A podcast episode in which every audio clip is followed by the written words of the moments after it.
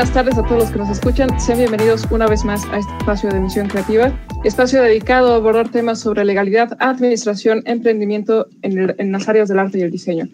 Misión Creativa está apoyado por la Cátedra Extraordinaria Francisco Toledo de Arte y Comunidad, con la cual estaremos ahora sí que difundiendo este programa. El día de hoy nos acompaña Rodrigo Rodríguez, es un abogado especialista en, en registro de marca, eh, el día de hoy así que nos va a estar platicando todo lo que lleva, todo el proceso, todo lo que lleva a hacer este eh, cuestión legal de, de una marca para todos nos dediquemos ya sea al branding o, o, esta identidad corporativa o identidad visual.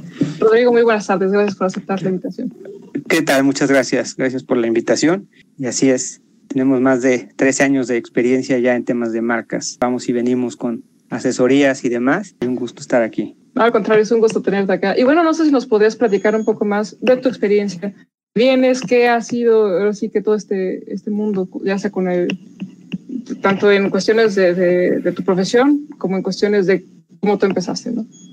Sí, mira, de hecho todo empezó justamente en el Instituto Mexicano de la Propiedad Industrial, que es la autoridad que tiene facultades en México para dar protección y eh, defender todos los registros de marca. Por defender me, refiero a cuando hay alguna violación. Ahí empecé, tuve, estuve ocho años en el Instituto Mexicano de la Propiedad Industrial, el INPI, y ya posteriormente eh, incorporé a una empresa, a Televisa, donde di asesorías a varias producciones, más enfocado a un tema de derecho de autor, pero al final las dos materias siempre van a estar ahí presentes. Desde mi punto de vista son, son materias estelares. Entonces, como te decía, me, he dedicado por, eh, en este tema por más de 13 años. Entonces tengo bastante experiencia y es un gusto que me consideren para poder darles los consejos legales, porque lo dices muchas veces, la parte legal se deja de lado, pero cuando hay una implicación, cuando hay una controversia, mm. sale mucho más eh, complicado defender y es siempre mejor preverlo para tener todo cubierto y así poder tener una mejor difusión y una mejor explotación de la marca. Sobre todo si se trata de un negocio importante, siempre es bueno tener protegido toda la propiedad intelectual. Claro, sí, de hecho la importancia es tal que, que, por eso eh, es importante para nuestra formación como diseñadores.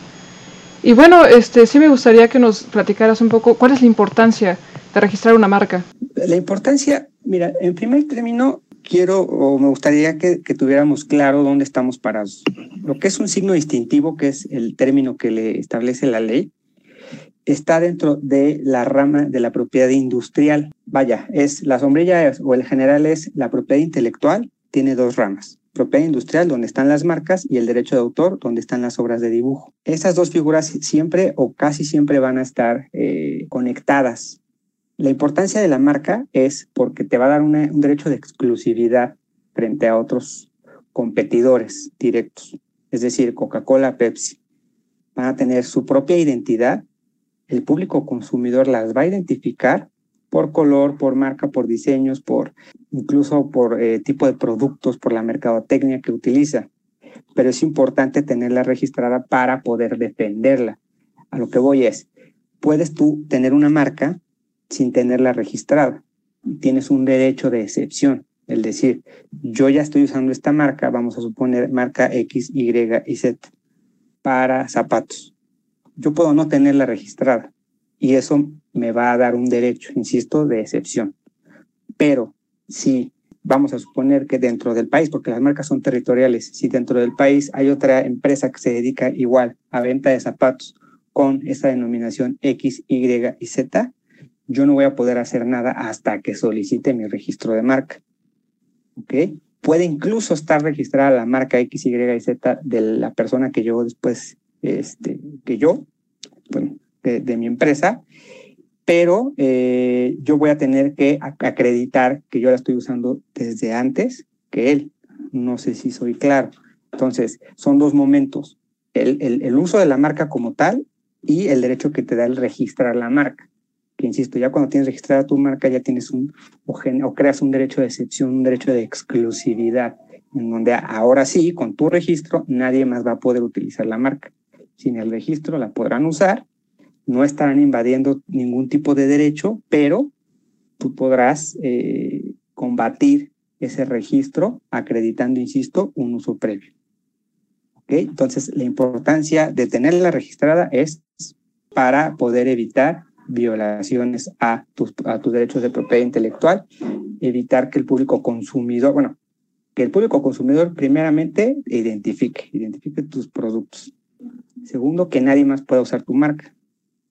Y que si la usa tengas esta facultad de poder acudir ante la autoridad competente, que en este caso es el INPI, para sancionar, bueno, que la autoridad sancione esa actividad que no está autorizada.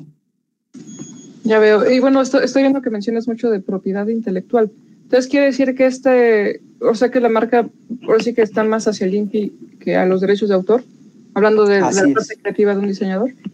Sí. Insisto, se, se, combinan porque, bueno, una marca son tres tipos de marca. La nominativa, que es el puro nombre, es decir, Coca-Cola. La innominada, que es el puro diseño, la botella de la, la Coca-Cola y una marca mixta, que es la combinación de esos dos elementos, es decir, la denominación Coca-Cola más el diseño, que sería eh, la botella de Coca-Cola, pensemos así. Entonces, cuando hay una marca que está acompañado, que integra un diseño, ese diseño forzosamente se va a considerar como una obra de derecho de autor, una obra de dibujo. Entonces, por eso es que eh, yo siempre recomiendo que cuando una persona, un cliente, me pida proteger o registrar una marca que tenga un diseño, lo primero que le pregunto es, ¿quién te elaboró ese diseño?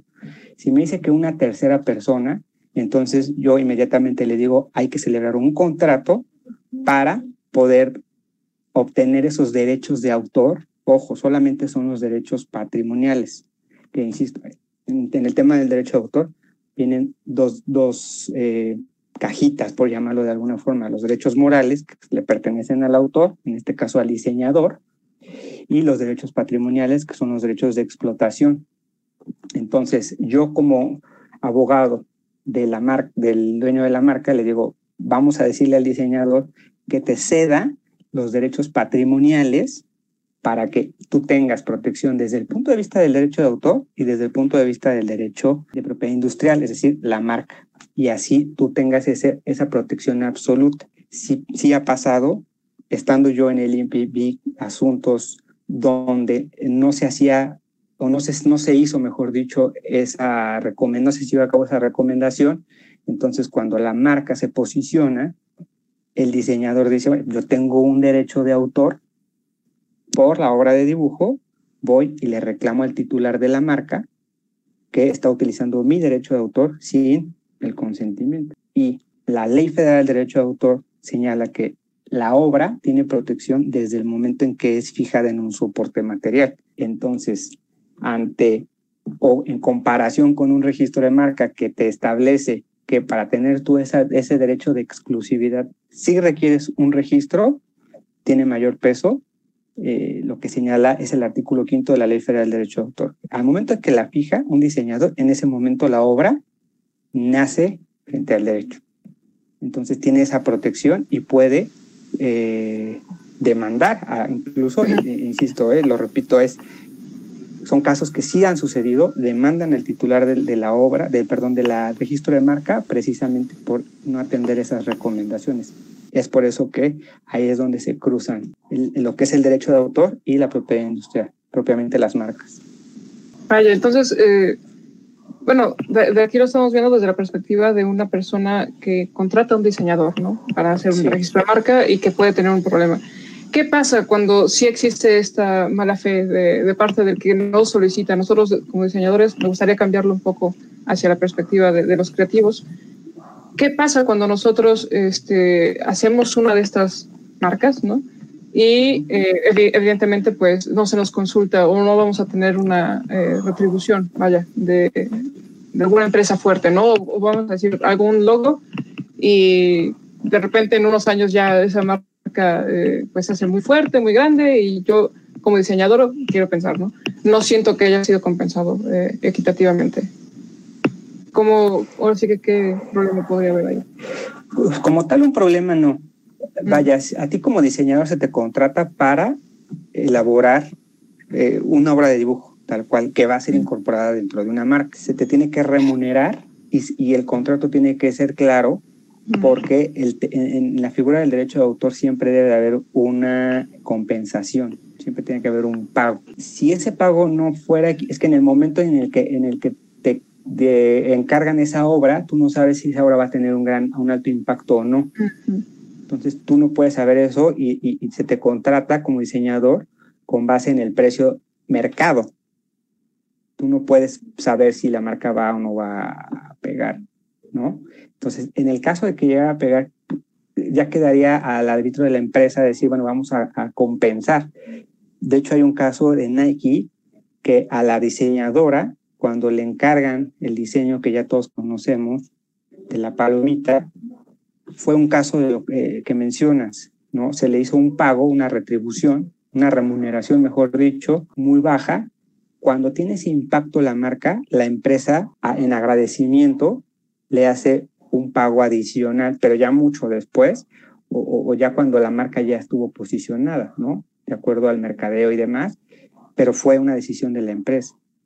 La ley solamente establece se tiene que pagar por esa creación al momento en que yo te pago como, como, como comitente, que es, el término legal que se le da, es decir, como el encargante, yo te pago, yo te hago una remuneración, en ese momento los derechos patrimoniales me corresponden y tú solamente quedarías como autora del diseño y tendrías ese derecho a que se te reconociera en todo momento que fuiste tú. Eso quizá pudiera ser algo, alguna compensación, digámoslo así, de que tú estás detrás de un diseño que causó impacto y eso curricularmente hablando quizá te puede dar ese, eh, ese alcance de que tú puedes decir, bueno, yo hice esa, esa marca y el prestigio que te empieza a dar, pero como tal una obligación no, no lo hay, un problema legal tampoco lo habría. Muy bien, entonces podremos, por así que decir, que la importancia de celebrar un contrato cuando se nos pide una, una marca, no, tal vez no para reclamar el futuro, pero sí para tener ese respaldo, ¿no? Más que un contrato, la obligación de ustedes como diseñadores, la recomendación sería más para quien va a, incorporar ese, mm. ese registro. Ustedes están cumpliendo con, con lo que se les está encargando, ustedes no tendrían ningún problema eh, legal, salvo que quizá algún elemento, usaran algún elemento o tomaran un elemento de otra marca para incorporarlo, ahí sí podrían tener ustedes un problema legal. Y que también sí me ha pasado, no, no, no necesariamente como un diseñador, pero sí he visto que me llegan marcas para registrar y me dicen, no, pues se la encargué a un amigo hago una búsqueda del diseño, porque también ya las herramientas hoy por hoy me permiten hacer búsquedas de diseño, y casualmente encontré el mismo diseño en otro país, no recuerdo, creo que era Turquía, un país distinto. Bueno, ya van dos casos que me pasan así, que me volteo con el cliente y le digo, oye, cuidado con esto porque el diseño fue tomado, ahí fue tomado tal cual de otra página y lo incorporaron a tu marca. Eso le digo, te puede meter a ti en un problema muy, muy grave, porque aparte dentro de la figura del derecho de autor sí hay delito. Si te reclaman, te puede meter en un problema legal. O sea, ya un tema administrativo, un tema, este, pues meramente de registro se puede convertir en un tema penal. Y la empresa lo que va a hacer va a volver con el diseñador y va a decir, oye, pues me metiste en este, en este lío, ahora tú sácame en paz y haz algo. Entonces también ahí, yo creo que la parte que ustedes como diseñadores deben cuidar es que todos los elementos que incorporen a un diseño o a una obra de dibujo que se va a incorporar a una marca sea 100% original, que es lo que se califica en el derecho de autor. En las marcas se califica la distintividad. Es muy importante tenerlo muy presente. Entonces, podríamos decir que nuestra responsabilidad como diseñadores se limita a realizar esta identidad de marca, ¿no? En lugar de, ahí es donde me gustaría que también nos, nos esclarecieras, ¿Hasta dónde llega nuestra responsabilidad en la cuestión de registro de marca? Entonces, nosotros también tenemos que involucrarnos en ese proceso, o a menos que se nos especifique. Eh, ¿Te refieres al, registro como tal? No, ustedes, eh, su responsabilidad recae solamente en lo que les encarga, eh, insisto, el comitente. Quiero un diseño que tenga un búho, que tenga un libro y tenga un birrete. Ah, ok. Ustedes le van dando forma eh, van intercambiando bocetos quizá hasta que llegan al diseño final. Pero ustedes lo que están atendiendo son las especificaciones del cliente. Por supuesto, búhos, si van a hacer un diseño para una escuela, te puedo asegurar que el 85% de los diseños de, de, las universidades tienen un búho, tienen un birrete o tienen un libro. Aquí la importancia es tú como diseñadora, cómo plasmas ese libro. Si yo ahorita nos ponemos a dibujar un libro, lo vamos a dibujar completamente distinto, porque la percepción es distinta. Por eso esa es la originalidad. Cada uno de los libros va a tener esa originalidad, pero eh, eso no implica que estés tomando un elemento, es un elemento de uso común. No sé si, si, me explico. Entonces, la responsabilidad solamente es atender lo que el comitente o el encargante o la empresa está solicitando. Es importante definirlo porque luego nos ocurre ser todólogos, ¿no?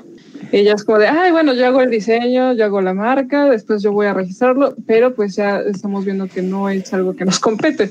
Eh, hay, o sí que hay gente que... Mira, yo he visto y he sabido que hay diseñadores que ya ofrecen eh, un servicio integral.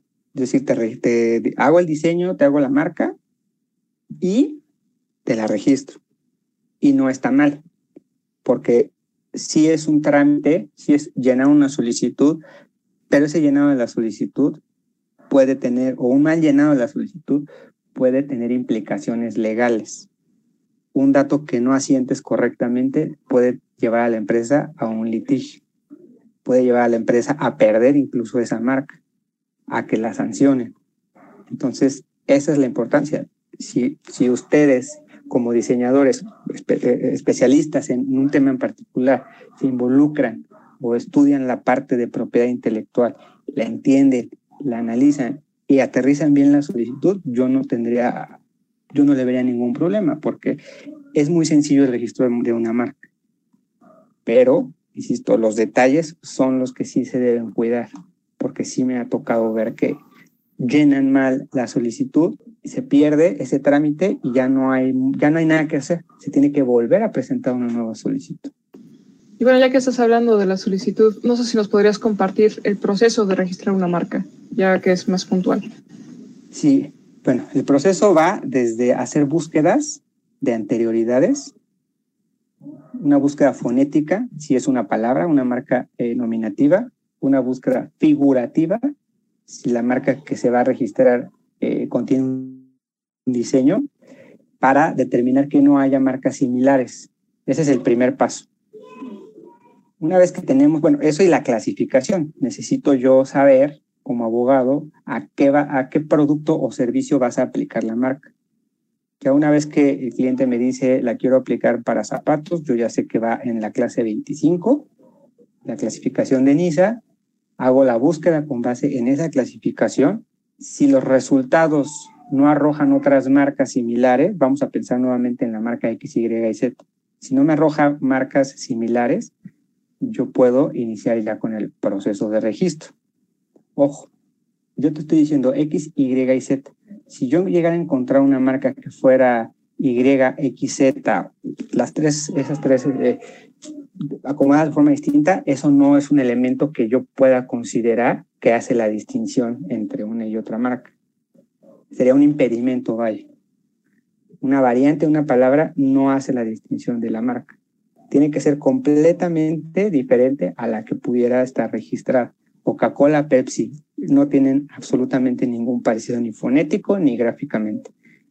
Entonces, ya que tengo identificada la marca, ya que hice la búsqueda, ya que tengo los resultados y no existe otra marca similar, procedo al llenado de la solicitud con los datos que el cliente me proporciona, nombre, dirección, si ha usado la marca, que también es muy importante, si la ha usado, en dónde está su establecimiento, eh, lleno la solicitud hago el pago de derechos que ronda en los 3.200 pesos y presento en línea es mucho más barato, 2.851 pesos.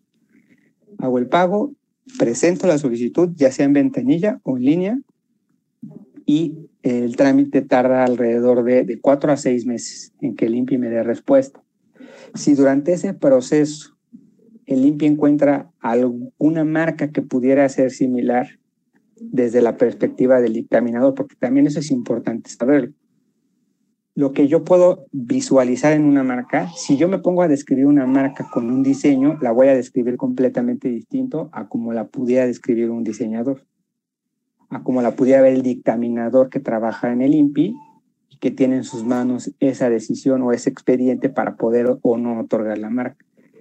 Y eso sí sucede que de repente te citan marcas que no tienen, no tienen relación, no tienen absolutamente nada que ver entonces, eso implica el que yo como abogado dé contestación a, esa, a ese requerimiento o a esa anterioridad y eso puede duplicar el tiempo de respuesta.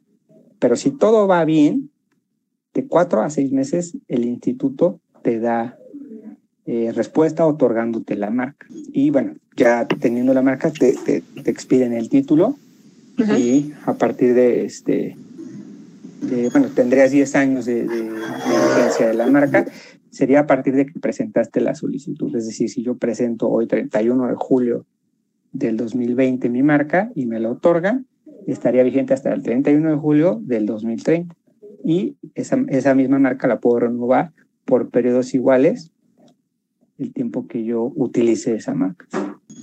Recuerdo que en algún momento eh, otra abogada que tuvimos aquí de, de, invitada nos comentaba que si una marca no tiene un, vamos a decirle, eh, movimiento, o sea, que no tiene vida en el mundo eh, eh, laboral, ¿no? generalmente esta marca ya no se puede, vamos a decirlo, lo que dijiste, ¿no? Volver a ser... vigente. Ajá, exacto. ¿Qué implica esto? ¿Por qué? Así es. Bueno, anteriormente, a partir de, bueno, hacia agosto del 2018 hacia atrás, tú podías tener la marca por 10 años y no había ningún tipo de condición. La, usabas, llegaba el periodo de renovación y podías eh, renovar o no renovar. Si en ese inter algún tercero solicitaba la caducidad, es decir, apuntaba hacia tu marca señalando o argumentando que no la usabas, ese titular de la marca tenía la obligación en, ya en un procedimiento de acreditar que sí la estaba usando por tres años consecutivos. A partir de ese señalamiento hacia atrás, tenía que aportar pruebas al instituto para acreditar que efectivamente la estaba usando. Este procedimiento sigue igual, sin embargo, a partir de agosto de 2018 hubo una reforma a la ley de la propiedad industrial donde el artículo 128 ya señala que la marca tiene que acreditar, bueno, mejor dicho, declararse el uso después de otorgar a la marca, es decir, del, 31 de julio del 2020, tres años, tres meses, yo tengo que acudir como titular de la marca a presentar una declaratoria de uso para que el INPI tenga esa certeza de que si solicité la marca, la estoy usando. De lo contrario, no sería necesario presentar un procedimiento. Simplemente el instituto dice, no presentó su declaratoria de uso, la marca pierde vigencia y por llamarlo de alguna forma queda libre. Y esto era precisamente porque a la fecha todavía existen muchas marcas que se presentan, eh, la empiezan a usar por un año y después la dejan de usar y resulta que bloquean el término, voy a poner el mismo ejemplo, X, Y y Z, la registran en 2015, no la usan, yo quiero registrarla ahorita y esa marca no me va a permitir a mí registrar la mía, que sí, la, sí tengo ese interés de usarla. Entonces, esa, esa es la intención de esta reforma, el decir, bueno, si registraste una marca, en tres años vienes y me dices que la estás usando y ya eh, se, da por entender, porque aparte hay que hacer un pago. Entonces, si alguien que no está usando la marca, vaya, si no la está usando, no va a ser un pago eh, solamente para conservarla. Ese es el espíritu. Entonces, sí, efectivamente, tienes que estarle dando ese mantenimiento a la marca para evitar perder su vigencia y por lo tanto la exclusividad. Entonces quiere decir que si yo lo, o sea, son dos partes, te da la, la, protección por 10 años, pero además cada tres años tengo que darle un mantenimiento, un seguimiento. Sí, la ley no es clara, la ley no es ah. clara si cada tres años. Mm. El criterio interno de la gente que trabaja en el INPI es los primeros tres años, tres meses, o sea, tu marca cumple tres años. Tienes tres meses para presentar esa declaratoria de uso. Y después de eso, hasta, hasta el plazo de renovación, que sería hasta el décimo aniversario de la marca. Pero yo creo que lo ideal y mi recomendación siempre es cada tres años para dejar constancia ante el instituto de que yo he estado actualizando ese uso que le doy a mi marca. Por si llegara a haber un procedimiento, esos documentos o esa declaratoria que yo haga ante el instituto me va a servir a mí como prueba de que he estado dando esa actualización, ese mantenimiento y que eso refleja el uso, claro, acompañado de otras pruebas. Pero insisto, el criterio es nada más por una, una vez, una ocasión, eh, presentar esa declaratoria y después a la, a la renovación, te renuevan la marca y otra vez tres años, renovación, tres años, renovación. Muy bien. Y bueno, ¿en qué consiste esa declaratoria de, de uso que mencionas, no? Este, ¿Qué tenemos que nosotros presentar como, como es, documentos? Es un formato que te expide el propio instituto, donde señala, es un texto que señala, declaro bajo protesta de decir verdad, que la marca tal se está usando para los productos referidos en esta solicitud, se acompaña de un pago y es solamente eso. Pero no, no, no, no te limita a que tú puedas presentar documentos. Ahí yo creo que la intención o el objetivo tendría que haber sido presentar, no, que no, no declarar, sino acreditar el uso, que es muy distinto. declarar, declarar es solamente el presentar la, la, la solicitud, el formato, el pago, y ahí estás declarando. Yo lo que recomiendo es que se paga el pago, se presente la solicitud y se acompañen documentos, mayormente facturas o quizá alguna publicidad que se haya contratado en medios. Insisto, esto para dejar constancia. Como obra en un expediente público, si alguien eh, detona un procedimiento de caducidad en contra de mi marca y yo exhibo pruebas y dentro de esas pruebas están eh, los elementos que en su momento presenté ante el INPI, se considera una prueba, un documento público y tiene un peso mayor que si yo saco de mi cajón las facturas y las presento. Es una valoración distinta.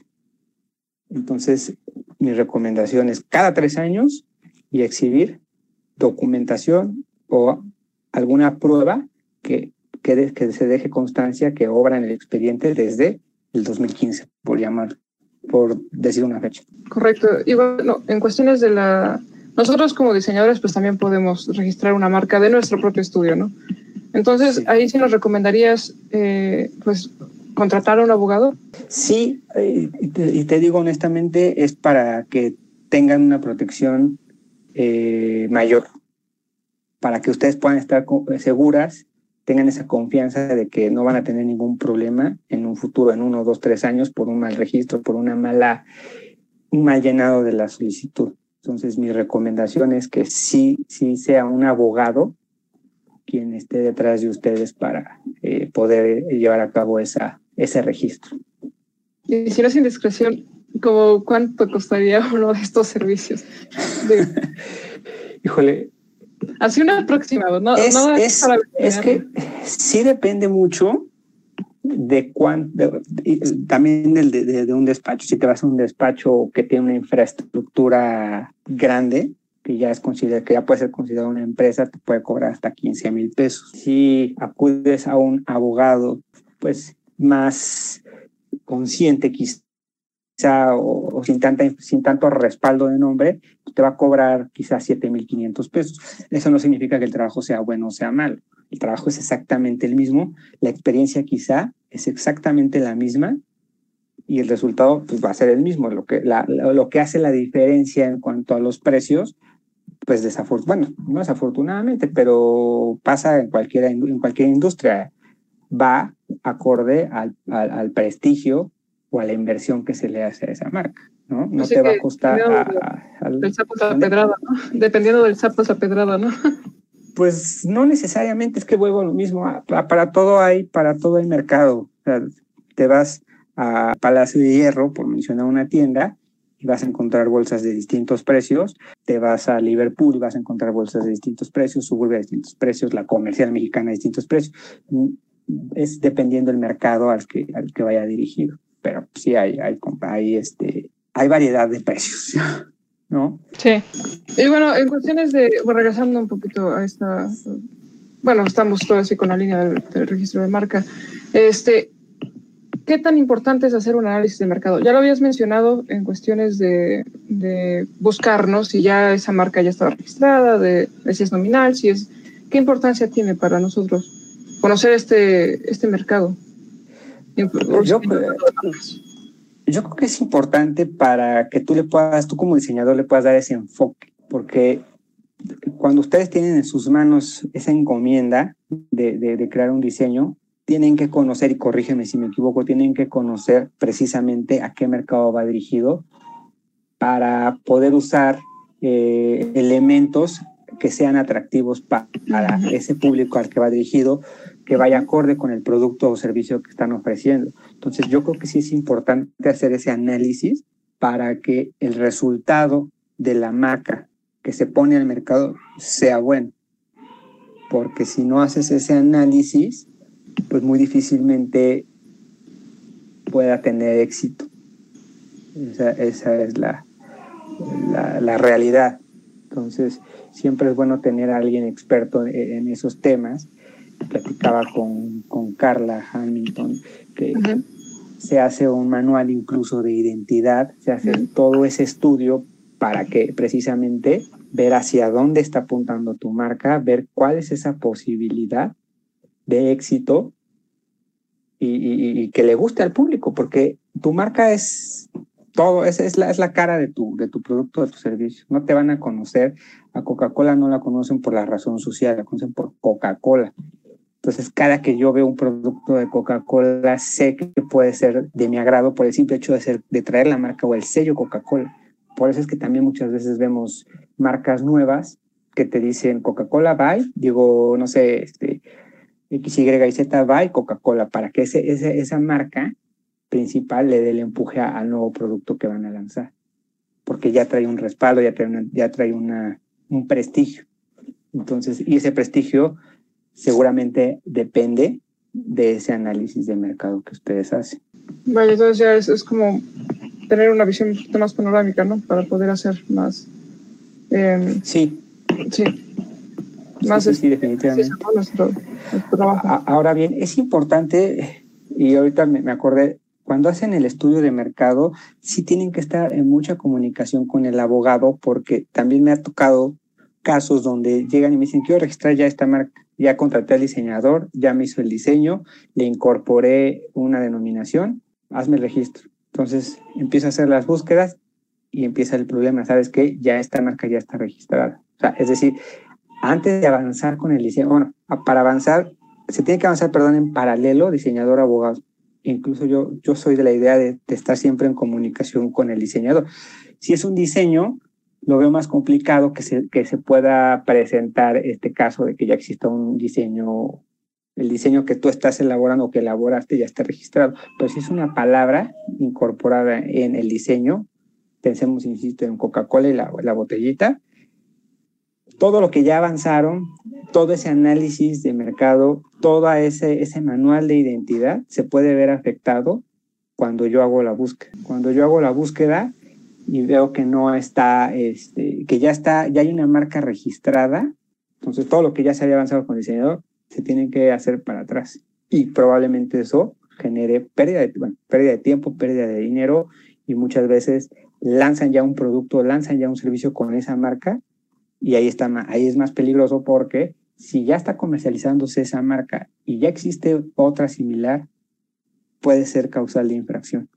Entonces, por eso siempre tenemos que estar, creo yo, en conexión diseñador, titular de la marca y el abogado que se va a encargar del registro para estar alineados y evitar que haya una, una controversia o un, un, conflicto legal. Correcto. Y bueno, en cuestiones de la marca, eh, digo, registramos una marca y supongamos que después como, ay, ¿sabes qué? Eso ya no me gustó. Quiero que me lo cambies de azul a verde, ¿no? Esos cambios también se tienen que, o sea, los, tenemos que volver a hacer todo el registro, todo el proceso, todo el trámite o nada más es este, algo pequeño que tenemos que hacer anteriormente? Si es un cambio de color, vaya, si tu diseño, eh, la distintividad no se enfoca en el color, yo te diría registrémosla en blanco y negro. Es igual, es un criterio de la autoridad que te permite jugar con los colores, porque la ley sí es clara en ese, en ese sentido. Te dice, la marca se tiene que usar tal y como fue concedida. Es decir, no puede haber ningún tipo de cambio pero el criterio en ese, en ese aspecto de los colores es flexible. La registras en blanco y negro, la puedes comercializar en distintos tonos, en el tono que tú quieras. Pero si tu diseño es, pensemos otra vez, o pensemos en Burger King, no sé si recuerdan que estaba antes y después cambió, no sé si fue, ah. creo que sí es la misma marca, cambió a Burger King según yo, lo que tengo, este, lo que he leído. Y cambian una palabra o, o cambian el diseño de la hamburguesa, ya es completamente otra marca a pesar de que sea una hamburguesa, a pesar de que tenga la denominación burger y cambie nada más el king por el boy o el boy por el girl o no sé. Tiene que ser, es completamente una marca distinta y lo vemos en, en Bimbo que ha hecho varias eh, ajustes, se va, se va actualizando a las, a las épocas, a los cambios. Cada una tiene un registro completamente distinto. Coca-Cola de los años 80, el diseño de Coca-Cola está registrado, el de los 90 está registrado, el de la actualidad está registrado. A pesar de que sea Coca-Cola, la tipografía se ha ido modificando.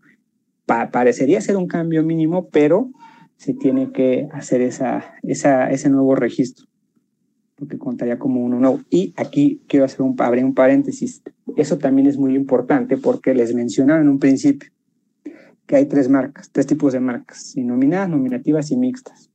Si yo tengo una marca mixta, diseño y palabra, la tengo que usar siempre como la registré, es decir, el diseño y la palabra eh, de forma conjunta.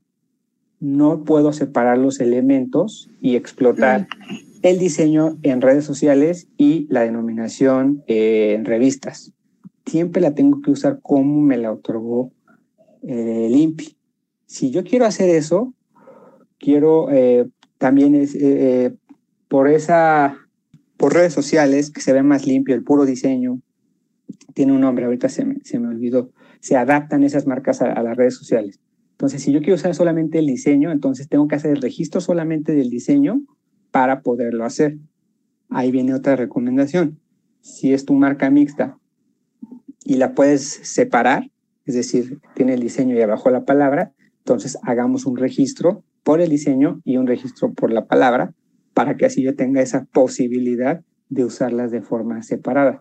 Si ustedes ponen atención en algunos productos, mayormente en cereales, yo lo he visto mucho, está tiborrado de la R y de la C de copyright, porque todos esos elementos están protegidos de forma independiente, precisamente para que ellos tengan la oportunidad o la posibilidad de explotarlos de forma aislada.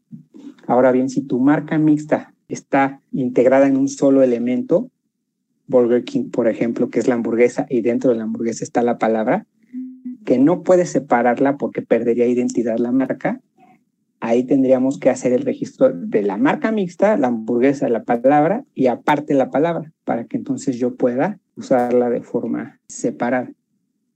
Entonces quiere decir que tendríamos que pagar los tres mil y pico de pesos por cada parte que quisiéramos registrar, ¿no? ¿O, se puede hacer todo en conjunto? Y no, son, son, es un pago por cada una de las marcas a, a, registrar. Mm. Y bueno, el costo es el mismo independientemente si eres una gran empresa, si eres una microempresa o eres alguien independiente. Si es el mismo, habremos abogados que sí tomamos mucho en consideración eso. Incluso si son varias marcas, puede haber ese ajuste precisamente para poder apoyar a los emprendedores, poder apoyar a las pequeñas empresas. Incluso si son empresas grandes, pues es el trabajar en conjunto, es siempre yo, yo lo manejo así, es ganar, ganar. Tampoco se trata de, de, sacar provecho porque es una empresa grande, simplemente es tú me estás dando a mí la posibilidad de colaborar contigo, yo voy a trabajar para ti o contigo, entonces empiezo a jugar con esos números. Vaya, entonces sí tenemos que considerarlo dentro de nuestro presupuesto en el caso de que queramos hacer una, una empresa, ¿no? Esos, esos costos extra. Sí. Muy bien. Sí, por supuesto. bueno, este, podemos recibir. Lo que, lo que sí no se puede, eh, perdón, lo que no se puede, o sea, el pago de derechos que establece el instituto, eso es lo único que sí se, de cajón se tiene que considerar insisto, dependiendo el número de marcas, dependiendo la necesidad de la empresa o de la persona que está solicitando el servicio, el abogado podrá darte un precio que se ajuste quizá a tu presupuesto en aras, insisto, de, también apoyar la economía de, de, aquella persona o aquella empresa que apenas va a salir al mercado o que ya está en el mercado, pero ahorita por la situación, pues requerimos apoyarnos entre todos. Y bueno, en el INPI, por, ejemplo, ¿podemos recibir asesoría legal por parte de, de, algún, de alguno de los abogados que trabaja ahí? ¿O cómo, cómo se desarrolla, cómo es la dinámica cuando yo me dirijo al INPI? Sí, sí hay un área especializada.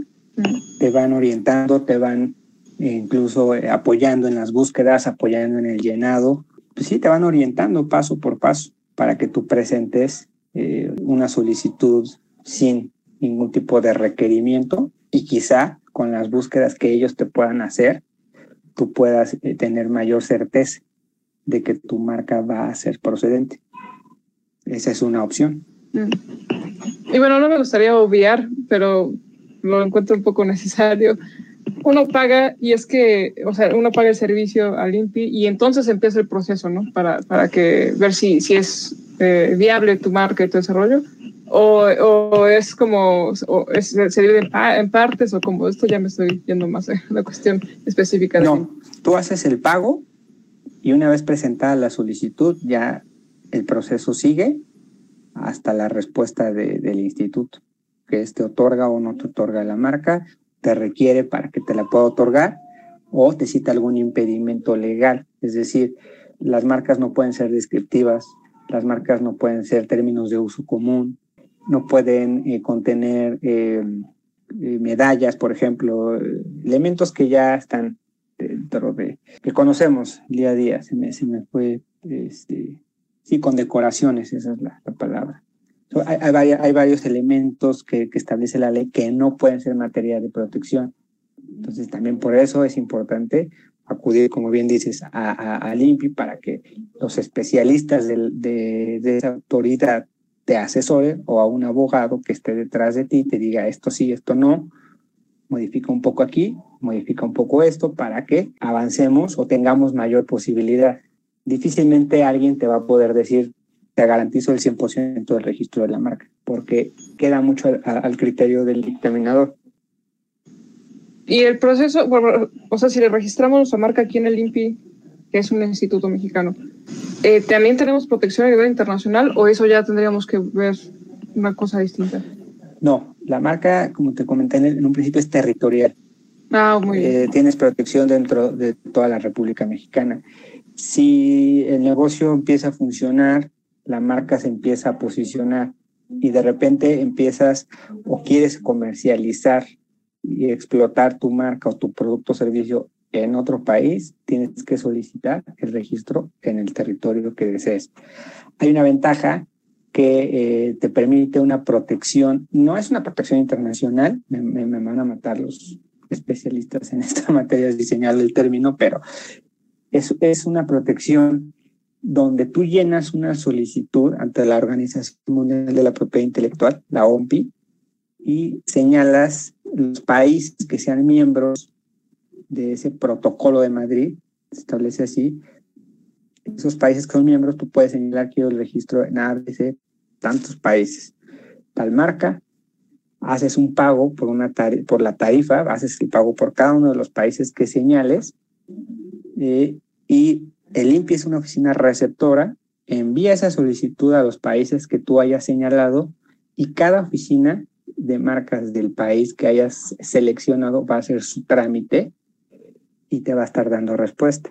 Es decir, el hecho de que solicites tu, tu marca en cuatro países miembros del protocolo no significa que las cuatro te la van a registrar. Podrás obtener el registro en tres, porque en el cuarto país ya hay una marca, ya hay una marca registrada o hay una marca similar. Vaya, para responder concretamente tu pregunta, la marca es territorial. Si te expandes, la registras en cada uno de los países que quieras posicionar tu marca y puedes considerar que existe esa posibilidad que con base en el protocolo de Madrid puedes solicitar en un solo trámite varios, varios registros.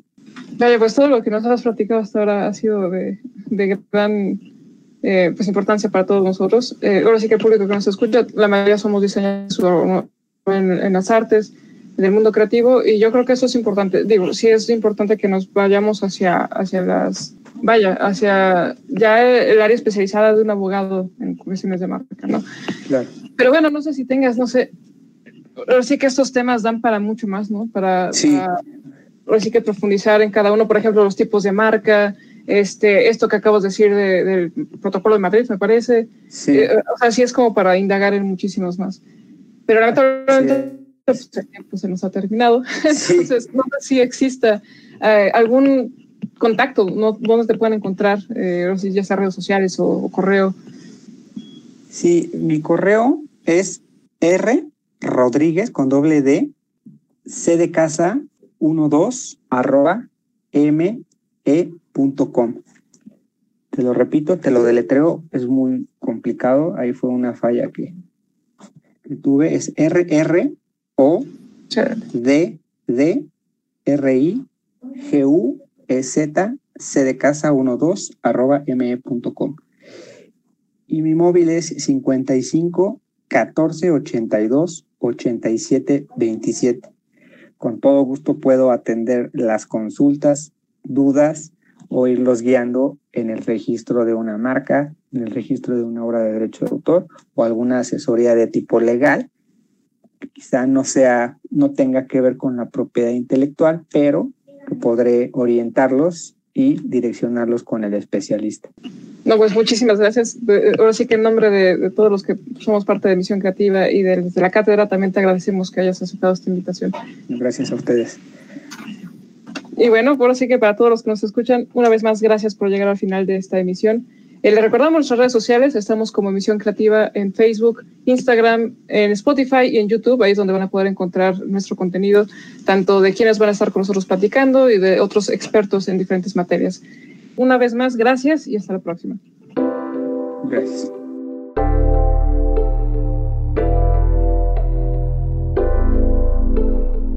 Con este podcast damos por terminada la primera temporada de Misión Creativa. En serio, muchísimas gracias a todos los que nos han estado escuchando hasta ahora. Si esta es la primera vez que escuchas un podcast de Misión Creativa, te invitamos a que te, vuelques ahí, te, te, des un chapuzón a todos los podcasts. Tenemos eh, entrevistados muy, muy importantes y que nos dan muchísima, nos dieron mucha información muy valiosa. Este, damos un especial agradecimiento a la Cátedra Extraordinaria Francisco Toledo de Arte y Comunidad, a la profesora Carla Rodríguez Hamilton, que fue también la que nos estuvo apoyando con el proyecto, a todos nuestros entrevistados que nos ofrecieron su tiempo y su conocimiento para, para todos los que estamos saliendo. Y bueno, esperemos que esta no sea la última vez, pero muchísimas gracias y hasta la próxima.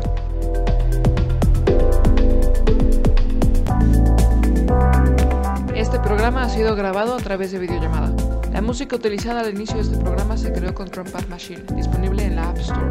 La música al final del programa fue realizada por Caliman, licencia Creative Commons Attribution 3.0 2021.